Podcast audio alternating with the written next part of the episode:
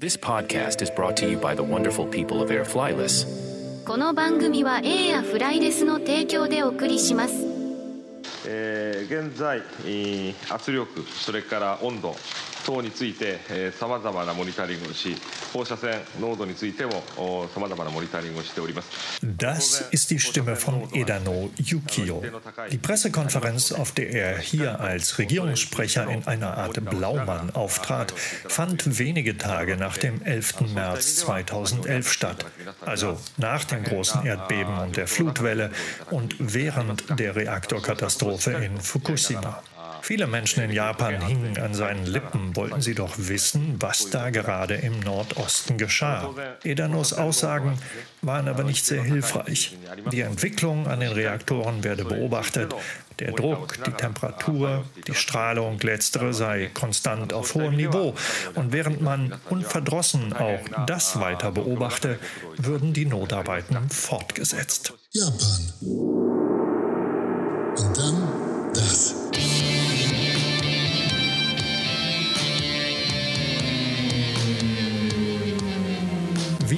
Nach dem Erdbeben 2011 den Worten Edanos am Fernseher gelauscht habe, so hat das auch der heutige Gast unseres Podcasts getan. Tobias Weiß ist Professor an der Faculty of Global Studies der Universität Sophia in Tokio.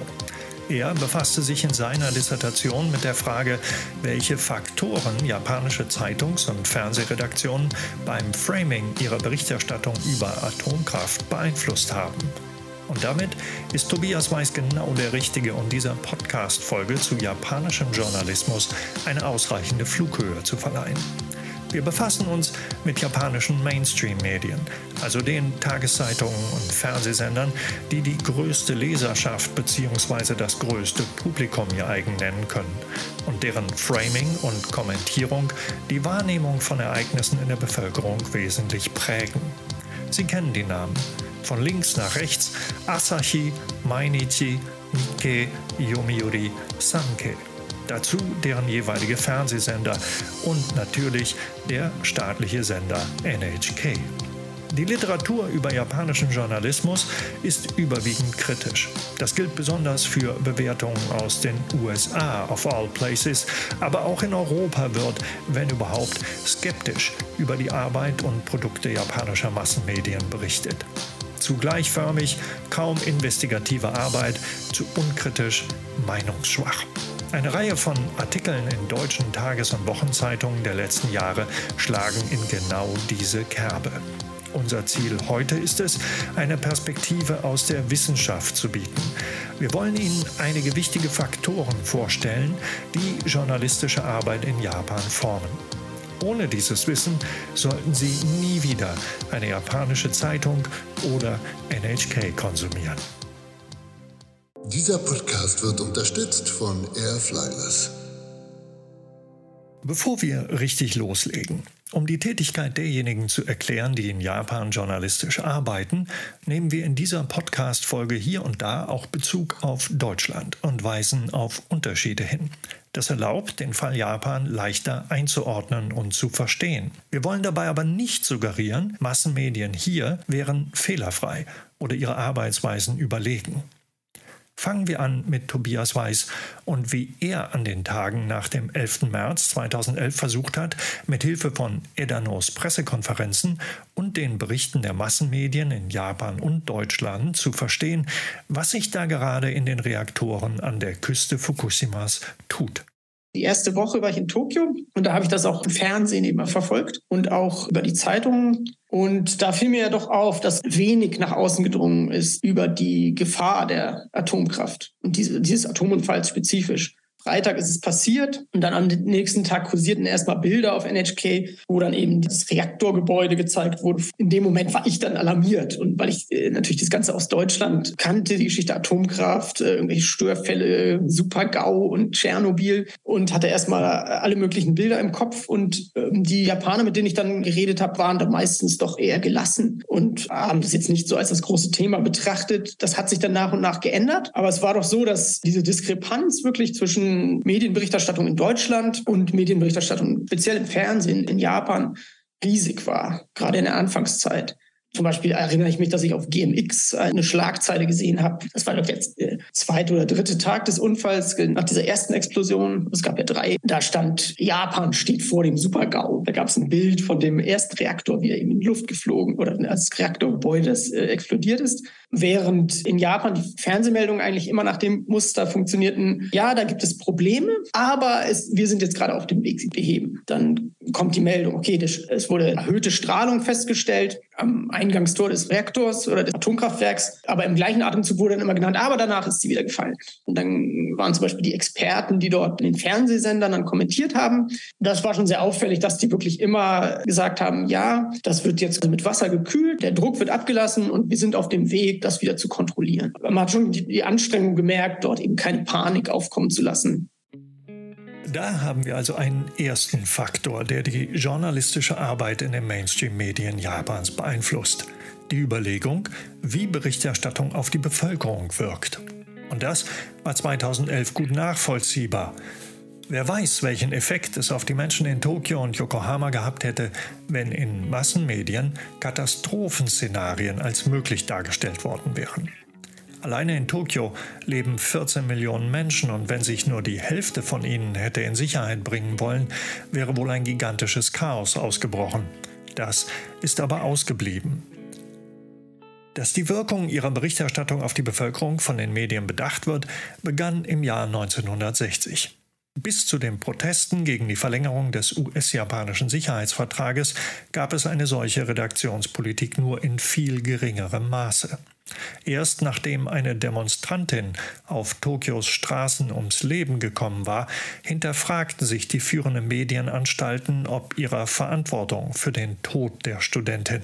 Man entschied sich, zukünftig möglichst keine Aufregung und keine unkontrollierbaren Emotionen mehr zu schüren. Man wollte nicht für solche und andere Unglücke verantwortlich sein.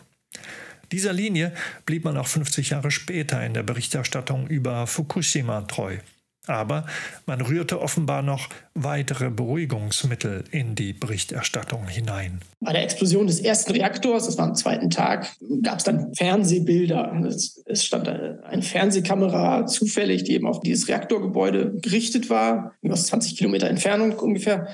Und da sah man einfach die Explosion, dann sagt man eine riesige Rauchsäule aufsteigen. Und erstmal hat es ungefähr eine Stunde gedauert, bis dieses Bild überhaupt ins nationale Fernsehen kam. Und das Ganze wurde dann eingeordnet. Das wurde nur gesendet auf Nihon Telebi. Das ist ein großer japanischer Fernsehsender und dem lokalen Fernsehsender dort, der gehört eben zu Nihon Telebi. Auf jeden Fall wurde die Explosion dann nur dort gezeigt und wurde aber gleich eingeordnet von einem Experten, der gesagt hat, das sei ein sogenanntes Explosionsventil. Also der hat wirklich die Explosion gesehen, die, die man eigentlich nicht anders bezeichnen konnte als Explosion und hat gesagt, das ist eine kontrollierte Abgabe von Druck aus dem Reaktor das zeigt schon, dass das Ganze wirklich sehr in eine bestimmte Richtung dargestellt wurde. Und auf dem Lokalsender, da wurde es ein bisschen stärker auch kommentiert und ein bisschen ausgiebiger gezeigt. Da gab es auch die Sprachregelung, zum Beispiel, dass es nicht Explosion genannt werden durfte, die in der Redaktion bestimmt wurde. Wir beschreiben das jetzt als Rauchsäule, die da aufsteigt oder sowas, aber wir nennen es nicht Explosion. Es war aber wohl nicht nur die Erfahrung aus den frühen 1960er Jahren für diese Redaktionspolitik verantwortlich. Ein zweiter Faktor, der auch für das Verständnis japanischen Journalismus relevant ist, stellt die Beziehung der Medienschaffenden zu den Institutionen und Quellen dar, über die berichtet wird. Die Atomwirtschaft und das dazugehörende Ministerium zum Beispiel waren sehr eng verbunden mit den zuständigen Berichterstattern. Nuclear Blind Spot hat Tobias Weiß das Ergebnis genannt. Kaum kritisches Hinterfragen von Atomenergie, AKW-Sicherheit oder Betreiberinnen. Journalisten, die im Fernsehen über Atomkraft sprachen, taten das in der Regel wohlwollend und als Befürworter der Technologie. Atomkritiker lebten in einer weitgehend ignorierten Nische bis zum 11. März. Am Beispiel Panikvermeidung nach dem Atomunfall erläutert Tobias Weiß sein Verständnis der Zusammenhänge. Also ich denke, dass diese Fokussierung eben darauf, eine Panik zu vermeiden, die man jetzt in der Berichterstattung über den Atomunfall sehen konnte, dass das eben zurückzuführen ist auf eine doch äh, stärkere Staatsnähe, eine stärkere Orientierung an den, ja, sozusagen am Establishment. Und das hängt sicher zum Teil zusammen auch mit der Institution der Presseclubs. Das ist ja eine der ganz oft kritisierten auch ja, Institutionen im japanischen Journalismus. Das sind Orte in bestimmten Organisationen, wo dann die Pressevertreter sich aufhalten können, eigentlich den ganzen Tag und Nacht.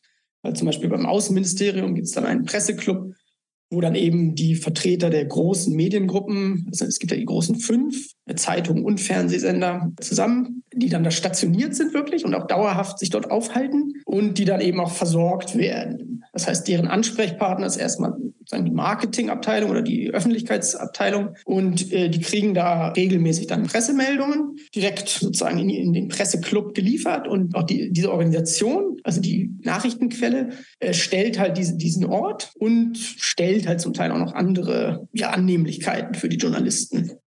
Die Zahl der Presseclubs liegt bei etwa 1000. Man findet sie in allen größeren Unternehmen, bei der Polizei, anderen Behörden, Parteien, Ministerien und natürlich beiden Häusern des Parlaments.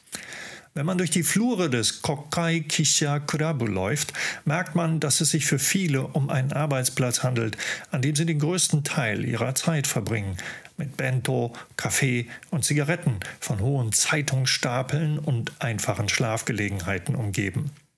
Es würde mich wundern, wenn die Mitglieder der Presseclubs nicht auch um deren Nachteile wüssten und um die Kritik, die an diesem Kernbestandteil des japanischen Journalismus geübt wird. Die Kritik an den Presseclubs geht eigentlich dahin, dass die Journalisten einfach viel zu nah an den Quellen sind und einerseits natürlich diese Annehmlichkeiten genießen, ein anderes Problem ist, also die Presseclubs sind relativ exklusiv. Da kommen in der Regel nur Leute rein, die aus den großen Medienorganisationen sind. Heißt, als freier Journalist oder als, als Ausländer ist es auch nicht so einfach. Bei den meisten Presseclubs würde man überhaupt nicht reinkommen. Das heißt, dass innerhalb dieses Presseclubs dann zum Teil eine relativ große äh, Uniformität herrscht, sozusagen in dem, was auch rausgegeben wird. Es kommt die Pressemeldung und die kommt dann vielleicht in, in fünf verschiedene Zeitungen auch in ähnlicher Form raus. Das ist eine klassische Kritik an diesen Presseclubs. Das ist auch, wenn man es genauer anguckt, nicht unbedingt immer der Fall. Aber es ist schon so, dass die Presseclubs eben so eine starke Anbindung äh, an die Institutionen äh, bieten. Stichwort Gleichförmigkeit. Hier ein Beispiel. Nach dem Attentat auf Abe Shinzo lautete die Titelzeile der Yomiuri Abe utare, shibou.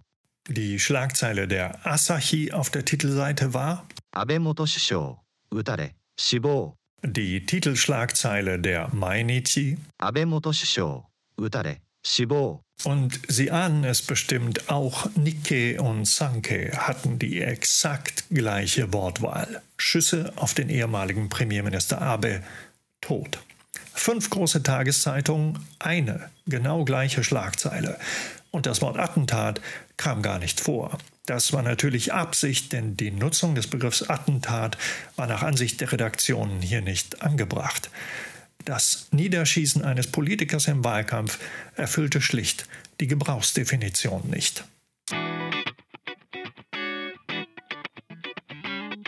Kurz noch etwas anderes. Wenn Sie mit dieser Podcast-Folge durch sind, schreiben Sie doch auf Ihre To-Do-Liste Geldbewegung. Und wenn Sie wissen möchten, warum Geldbewegung, dann schauen Sie mal auf YouTube nach. Aber nur, wenn Sie mit Ihrem Geld etwas bewegen wollen.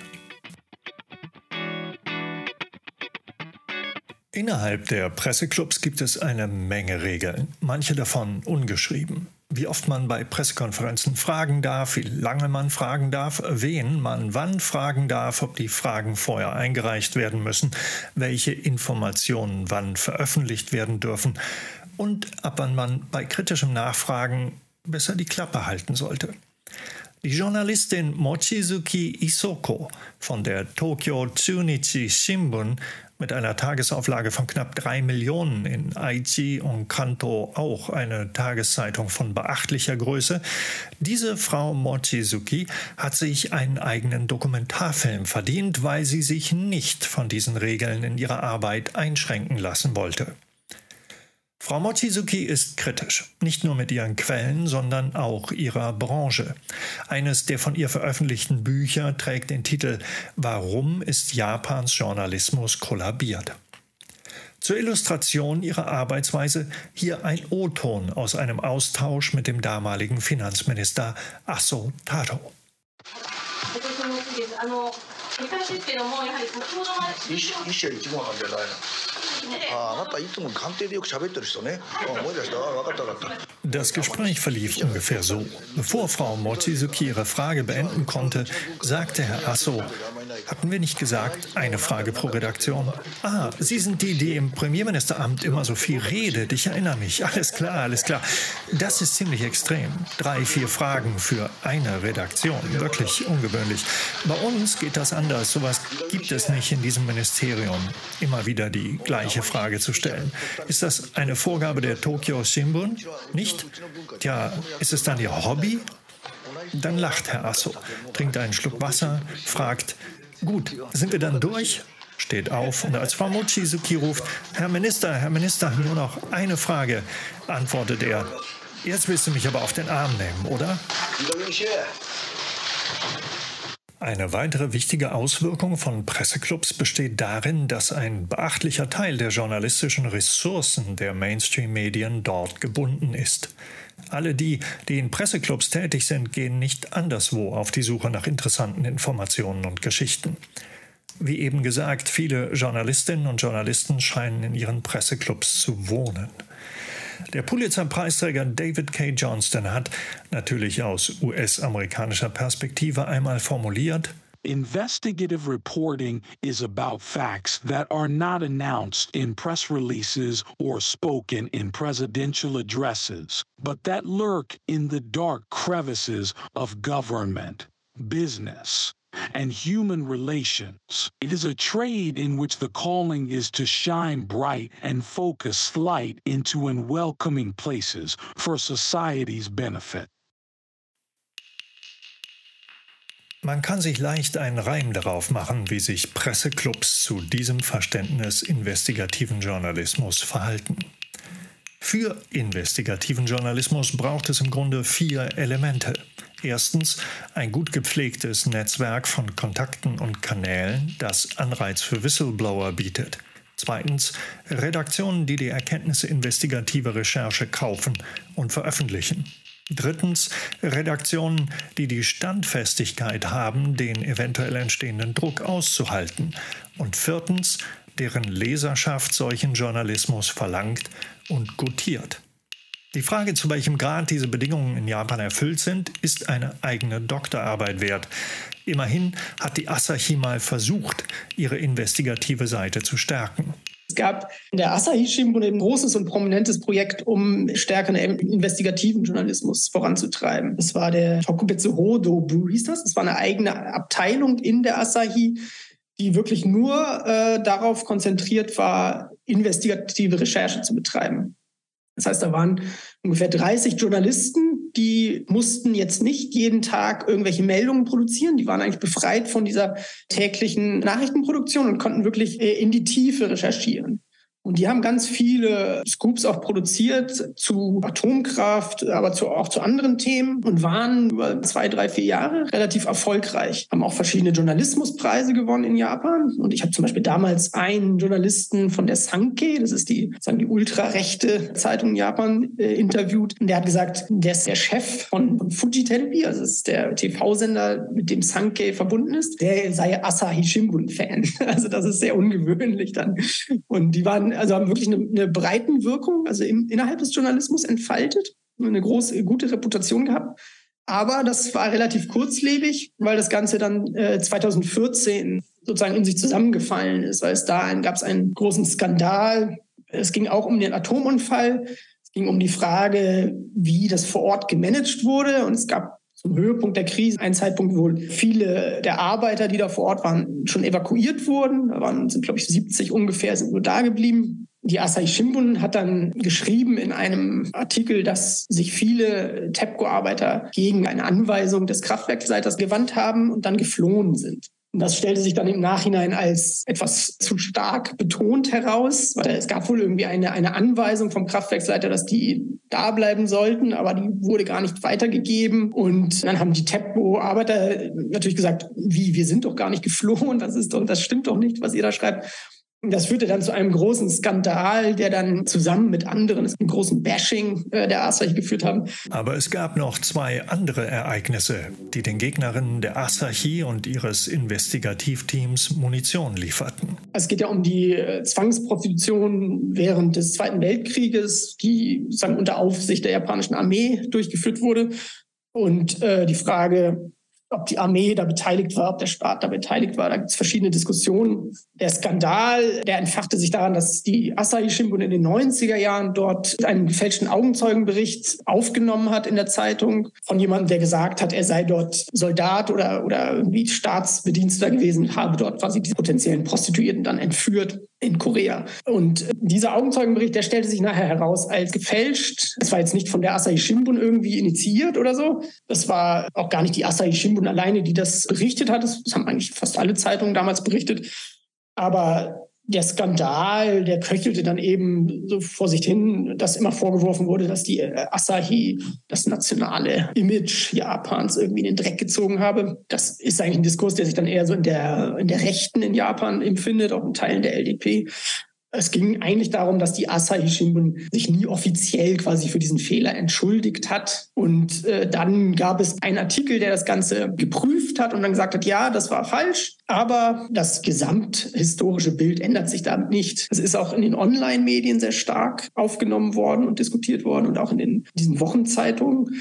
Der zweite Punkt war eben, dass es bezüglich dieser Berichterstattung zur Zwangsprostitution noch ein kritisches Statement geben sollte in der Asahi von einem Ikegami Akira, Professor eigentlich, der sehr hohe Medienpräsenz hat. Und Japan irgendwie alle möglichen Themen immer im Fernsehen erklärt. Der hatte eben so eine kleine Kolumne bei der Asahi und hat sich dann kritisch zu der Haltung der Zeitung zu diesem Trostfrauenproblem da geäußert. Und dann wurde es aber abgelehnt. Die Asahi hat gesagt, nein, das drucken wir nicht. Und das kam dann aber raus. Und das dritte war eben diese Geschichte über Fukushima und den Kraftwerksleiter, der vorher eigentlich als der große Held dargestellt wurde, der Japan quasi vom Untergang gerettet hat. Und den hat die Asahi nun ein bisschen kritisch beleuchtet. Das waren diese drei Skandale, die dann gleichzeitig hochkamen und die nun zu so, einer Art Super-GAU für die Asahi letztlich geworden sind. Die Intensität, mit der Sankei und Yomiuri immer wieder die Asahi kritisierten und ihr jegliches Vertrauen absprachen, war bemerkenswert. Dass Abe und viele in der LDP auf die Zeitung eindroschen, überraschte hingegen weniger. Doch die Asahi erwies sich als Gambare-san. Sie stand wieder auf und lieferte Ergebnisse. Wenn man jetzt betrachtet, dass äh, während der Regierungszeit Abe mehrere politische Skandale, die dort äh, wiederum von der Asahi entdeckten wurden. Skandale, in denen eigentlich klar wurde, dass die Regierung Abe doch relativ starken Einfluss auf die Ministerien ausübt und dass da verschiedene ja, Dinge getan wurden, die doch sehr stark nach so Vetternwirtschaft aussehen. Wenn Sie auf Netflix zugreifen können, suchen Sie doch nach The Journalist. Darin werden diese Fälle und der Druck, der auf die Ministerialbeamten ausgeübt wurde, recht realitätsnah nacherzählt. Produziert wurde diese Serie übrigens auch von Netflix. Und es dauerte nicht lange, bis sich eine kleine Diskussion entspann, ob ein solch Abe- und LDP-kritischer Inhalt jemals von einer japanischen Produktionsfirma umgesetzt worden wäre. Und apropos Abe. Nach dem Attentat im Juli 2022 berichtete die Boulevard- und Wochenpresse schon am Tag danach darüber, dass der Attentäter seinen Hass auf die Vereinigungskirche als Tatmotiv genannt habe. Wie gesagt, am Tag 1 nach dem Attentat. Die Mainstream-Medien aber berichteten erst nach etwas mehr als einer Woche davon. Genauso wie die Titelseiten am Folgetag des Attentats exakt gleich waren, hielten sich auch hier alle fünf Medienhäuser daran, ihrer Kundschaft die Information vorzuenthalten, dass die Vereinigungskirche eventuell Teil dieser großen Nachricht war.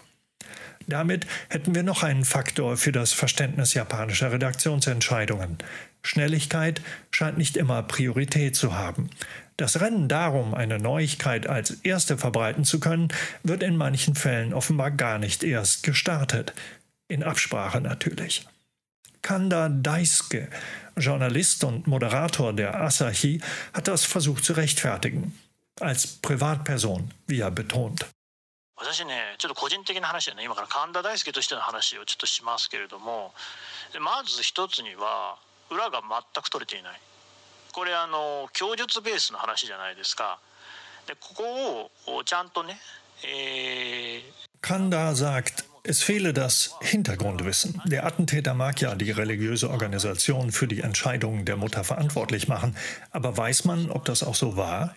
Es sei auch völlig unklar, was wann im Leben des Attentäters passiert sei und ob diese Ereignisse wirklich das Motiv bildeten. Manches sei schon lange her. Und schließlich bleibe die Frage, war die Grußbotschaft Abes bei der religiösen Organisation wirklich der Grund für das Attentat?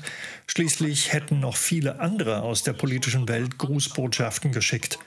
Nenne man jetzt den Namen der religiösen Organisation, tue man ihr eventuell Unrecht und stelle sich in den Dienst des Attentäters. Soweit Kanda Deiske, die Privatperson, die in ihrer Aussage übrigens kein einziges Mal Vereinigungskirche sagte. Wenn man ihm zuhört, verstärkt sich der Eindruck, dass Schnelligkeit nicht immer Priorität hat. Offenbar gilt es, erst einmal alle Fakten gewissenhaft zu prüfen, bevor man über sie berichtet. Was Kanda nicht erwähnt, bringt uns zu unserem letzten Faktor, der Polizei. Die Polizei spielt eine ganz besondere Rolle für den Journalismus in Japan, weil die japanische Journalistenausbildung äh, bei, mehr oder weniger bei der Polizei stattfindet. Also es ist das so, sogenannte Satsumawari. Das heißt, die Polizeirunde machen. Bei den Journalisten, die jetzt in den japanischen Zeitungen anfangen zu arbeiten, die gehen normalerweise nicht auf die Journalistenschule, sondern die werden, die kommen in die Organisation und werden als erstes aufs Land geschickt. Die werden dann irgendwie nach Fukui oder Aomori irgendwo in die Provinz geschickt und dort müssen sie eben Polizeiberichterstattung machen. Und das heißt, dass sie eigentlich Tag und Nacht bei der Polizei verbringen. Konkurrenz um sozusagen die, die schnellere Nachricht gibt es schon, aber das findet auf eine andere Art und Weise statt. Nämlich so, dass man versucht, die Polizeimeldung am schnellsten zu bekommen. In meinen Interviews habe ich immer danach gefragt. Es geht wirklich darum, sich dann eine gute Beziehung zu den Polizisten aufzubauen. Die Polizisten von der nationalen Polizeibehörde, die werden nämlich genauso erstmal in die Provinz geschickt. Und mit denen soll man dann gute Beziehungen knüpfen. Und wenn man das schafft, dann geben die einem vielleicht einen Tag vorher als den anderen zum Beispiel eine Meldung, dass ein Verdächtiger gefasst wurde oder sowas oder dass einer gestanden hat oder dass irgendwie ein bestimmter Hinweis öffentlich gemacht werden soll. Und wenn man das hat, das wird man dann einen Tag früher, kann man das berichten. Und das ist dann der Tokudane, heißt das, also der Scoop. Das ist natürlich eine Konkurrenz um früheres äh, Veröffentlichen von Nachrichten aber in einem sehr eng gesteckten Rahmen. Also ich habe da Geschichten gehört von, von einem Journalisten, der hat erzählt, dass er dann, äh, um sich sozusagen bei diesen Polizisten beliebt zu machen, hat er denen immer irgendwie Essen vorbeigebracht oder irgendwas zu trinken. Oder ein anderer hat, das war ganz ausgefeilt, der hat, um die Frau eines hohen Polizeibeamten günstig zu stimmen, einen Artikel über ihr Hobby veröffentlicht und hat auf diese Weise eben versucht, sich mit den äh, Polizisten gut zu stellen. Aber das ist wirklich die Journalistenausbildung in Japan. Das geht zwei bis drei Jahre. Und wer das nicht gemacht hat, der gehört nicht zu den Zeitungsjournalisten. Daraus erklärt sich auch die sehr enge Anbindung an die Polizeibehörden. Also Journalismus und Polizei ist, glaube ich, vielleicht noch stärker als Atomkraft eine ganz enge Verbindung. Wird auch kritisch äh, betrachtet, zum Teil irgendwie in, der Wissenschaft.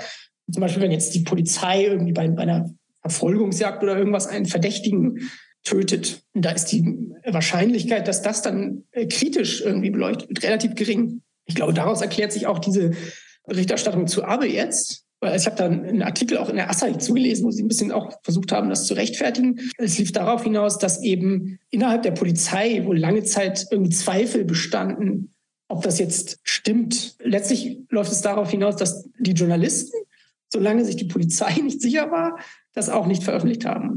Durch diese beruflichen Anfangsjahre werden alle, die ihre Ausbildung in Mainstream-Medienhäusern erhalten, geprägt. Der Polizeijournalismus legt die Gleise, auf denen die großen Tageszeitungen und Fernsehsender ihre Mitarbeitenden später agieren lassen. Dieser Polizeijournalismus, das ist meiner Meinung nach wirklich eine zentrale Institution die den japanischen Journalismus an die Organisation, an den Staat, an die Wirtschaft äh, bindet letztlich. Das ist ja die Ausbildung der Journalisten, die ja unheimlich wichtig ist. Und das gibt eigentlich den Ton an für, den, für die ganze Karriere dann. Das heißt, diejenigen Journalisten, auch in Bezug auf die Atomkraft, die eher kritisch äh, ausgerichtet waren, Die habe ich dann immer gefragt, um was sie denn vom Polizeijournalismus gehalten haben. Und da haben wirklich die meisten gesagt, das hat ihnen überhaupt nicht gefallen, weil sie das so begrenzt fanden und weil sie auch ihre eigene Recherche eigentlich nicht betreiben konnten, sondern weil es nur darum ging, wirklich schneller innerhalb dieser Institution dann irgendwie an die Pressemeldung sozusagen zu kommen. Und da würde ich argumentieren, der alleinige Fokus auf diese Presseclubs ist, glaube ich, ein bisschen irreführend. Am Anfang dieser Folge haben wir vollmundig verkündet, Sie sollten Mainstream-Medien in Japan nicht ohne die Informationen dieses Podcasts konsumieren. Das war natürlich nicht ganz ernst gemeint, aber vielleicht ist ja etwas nützlich von dem, was wir in der letzten halben Stunde zum Besten gegeben haben. Von den zahlreichen Faktoren, die Journalismus in Japan beeinflussen, haben wir vier näher behandelt. Manche davon finden wir auch in Deutschland, allerdings in anderer Ausprägung. Faktor 1 Auswirkung auf die Bevölkerung. Seit über 60 Jahren ein wichtiges Entscheidungskriterium für Redaktionen in Japan. Auch in Deutschland werden manche Redaktionsentscheidungen mit Blick darauf getroffen, wie die Öffentlichkeit oder ein Teil von ihr reagieren wird. Als Leserin oder Leser findet man sich dabei zuweilen in Sippenhaft. Mag ja sein, dass man selber mit Wahrheiten gut klarkäme, aber die anderen? Faktor 2 Presseclubs. Aus ihnen entsteht ein hoher Grad an Absprache unter den Redaktionen sowie eine große Abhängigkeit der Journalistinnen und Journalisten von ihren institutionellen Quellen. Zudem binden Presseclubs erhebliche Ressourcen der Medienhäuser, die nicht für investigative Arbeiten genutzt werden können. Faktor 3 Schnelligkeit. Die Sorge, daneben zu liegen, scheint öfter als in Deutschland dazu beizutragen, dass Informationen nicht rasch veröffentlicht werden. Die Bereitschaft, Meldungen unter Vorbehalt, sozusagen im Konjunktiv zu veröffentlichen, scheint geringer ausgeprägt zu sein. Stammen Informationen von Quellen aus den Presseclubs, müssen sie ohnehin in Absprache und damit gleichzeitig veröffentlicht werden. Dann kommt es auch nicht mehr auf Tempo an. Faktor 4 Polizei. Durch sie wird die journalistische Ausbildung und spätere Arbeit geprägt. Ein weiterer wichtiger Faktor, den wir hier aber nicht behandeln konnten, ist der Einfluss der LDP auf die Medien. Einflussnahme von Parteien auf Sendeanstalten ist kein exklusiv japanisches Phänomen, doch gestaltet sich politischer Einfluss in einem Land anders, in dem die Regierungspartei 64 der letzten 68 Jahre die Geschehnisse kontrolliert hat. Journalistische Selbstkritik gibt es auch in Japan, nicht nur von Frau Mochizuki. Viele Journalisten sind sich der Auswirkungen des Mediensystems bewusst. Wie die Investigativabteilung der Asahi aber zeigt, sind Änderungen nur schwer durchzusetzen. Immerhin gibt es zahlreiche Bücher zum Thema, was japanische Medien nicht berichten, über Trump, Corona, die Promi-Welt, das Leben im Gefängnis oder die letzte Oberhauswahl, warum japanische Medien zu nah an der Regierung sind, sich immer mehr zum Kommunismus hin entwickeln, nur ihren Werbepartnern verpflichtet oder anti-japanisch sind. Auch die Wochen- und Boulevardpresse, die aus den Presseclubs und der Welt der Mainstream-Medien meist ausgeschlossen ist, schreibt regelmäßig darüber. So, All das wäre zu bedenken, wenn man das nächste Mal eine japanische Tageszeitung zur Hand nimmt. Anschließend können Sie nach den Kanji suchen, die Sie nicht kennen.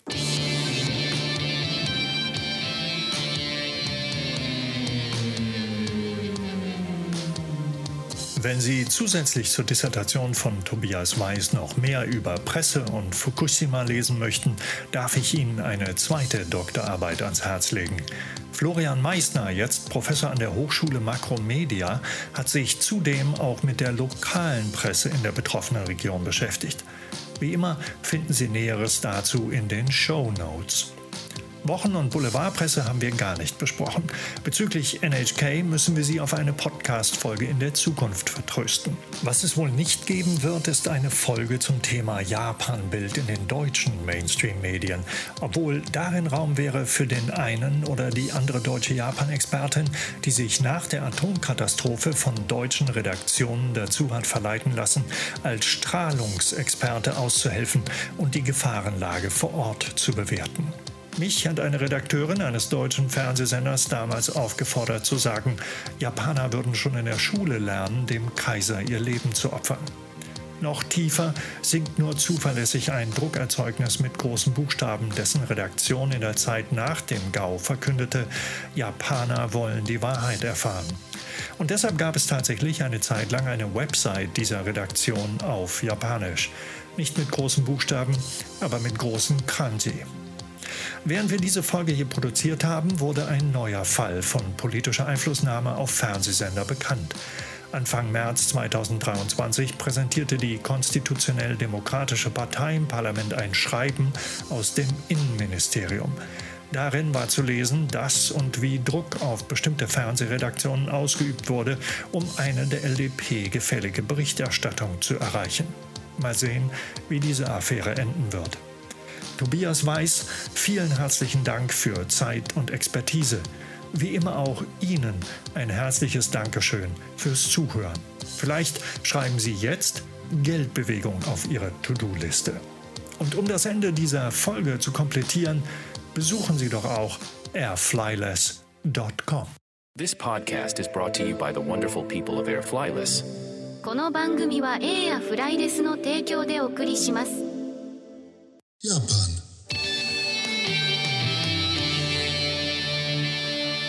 Und dann das.